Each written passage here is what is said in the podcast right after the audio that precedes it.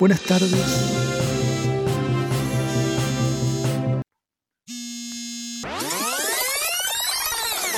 Bienvenidos a Quien no conoce a algún Sergio Lapegue, la versión informativa de Quien no conoce a algún Sergio. Buenas noches. Medio pedorra la música, ¿no?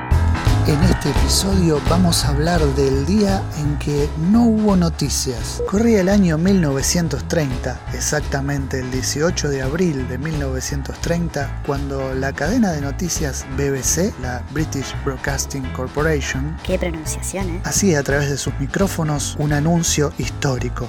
Era habitual y esperado que en la radio, en ese momento, 15 minutos antes de las 9 de la noche, hubiese una especie de panorama de noticias, donde un locutor anunciaba los hechos más destacables del día de Gran Bretaña y del resto del mundo. Antes que nada, pongámonos un poquito en contexto mundial histórico. Les tiro algunos parámetros de hechos históricos como para que nos demos cuenta de dónde estamos parados. En ese momento faltaban 9 años todavía para el comienzo de la Segunda Guerra Mundial. La penicilina todavía no se había descubierto, faltaban más de 10 años para que la descubran y para que la empiecen a usar. Imagínate que te agarraba una infeccioncita chiquitita y chau, la quedabas. Todavía y afortunadamente ni se hablaba de la bomba atómica, no existía, no estaba en el panorama de la humanidad semejante atrocidad. Otro datazo es que la reina Isabel II de Inglaterra, la reina, la que conocemos hoy en día, que es eterna, que parece no sabemos cuándo asumió y cuándo va a dejar de asumir, que reina mucho tiempo, pobre señora, ¿no? Pero en ese momento la que no era todavía reina de Inglaterra tenía cuatro añitos nada más. Faltaban 24 años todavía para que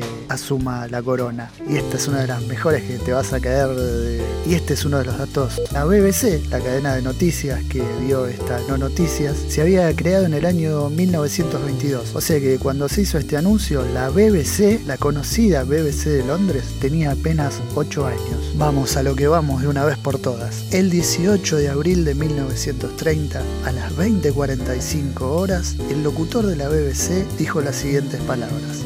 Buenas noches, hoy es Viernes Santo, no hay noticias. Y acto seguido dio paso a una sinfonía en piano que duró aproximadamente 12 minutos hasta completar el tiempo en el que iría el panorama de noticias. No puede ser, contame algo, por favor. No, según la BBC, ese día no hubo noticias. Nada fue destacable como para ser locutado por la BBC, sin ánimo de abrir ningún juicio de valor mediático. Qué sano sería hoy en día que un día nos dijeran Hoy no hay noticias. En 90 años pasamos de hoy no hay noticias a la infodemia. Pasamos de eso a las cadenas de noticias de 24 horas. ¿24 horas de qué? ¿Qué me podés contar que haya sucedido tan importante para que no tenga que saber, por favor? De todas formas, siempre hay que estar atento a lo que la inteligencia y lo mediático británico hacen, porque es medio sospechoso que no haya noticias, incluso en 1930. Lo único que se podría sospechar y que lo dicen las notas de la época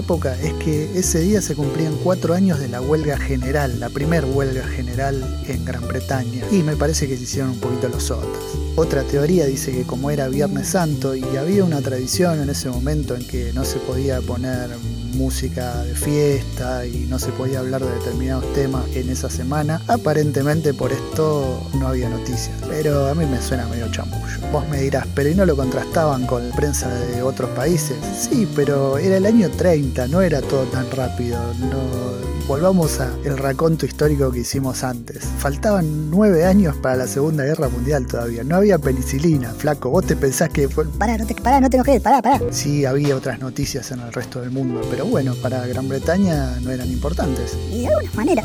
Y de alguna manera no está mal ese criterio. ¿Qué sé yo? Habría que verlo. No, pero vivimos en una comunidad globalizada y... bla, bla, bla, sí. Sí, cierto, es verdad. Bueno, nada, quería contarles esto que me pareció interesante y que me maravilló un poquito. Esto ha sido todo por esta semana, mis queridos amigos, amigas, conocidos, conocidas o lo que sean. La próxima semana habrá un nuevo ¿Quién no conoce a algún Sergio? Atención, nuestro corresponsal en Constitución nos trae una noticia de último momento. Perdón, vamos allá. ¿Qué tal? Buen día. 75 centavos el mínimo. ¿Te parece bien el aumento? No importa un carajo, tómatela, te dije. ¿Ah, sí? ¿Por qué tómatela? Porque sí, no te doy bola. Bueno, no de bola. Yo le pregunto, usted contesta insolentemente como la... Contesta, ¿quién te conoce? ¿Quién te conoce para Yo simplemente vengo a hacerle una pregunta. Pregúntale a otro, ¿no? Me parece un maleducado. Y vos sos un boludo. Ah, bueno, me parece un maleducado. Está bien, y vos sos un boludo. ¿Así atiende a la gente por ser inspector de una línea de colectivos? Una línea de colectivo. Atiendo boludos. ¿No te das cuenta que atiendo boludos? ¿Así atiende boludo? Chao. Bueno, me parece que es inspector de línea de colectivos. Estás equivocado. Atiendo boludos. Así atiende a la gente. Bueno, como gente como esta, el empresariado quiere aumentar en un 75 centavos el mínimo.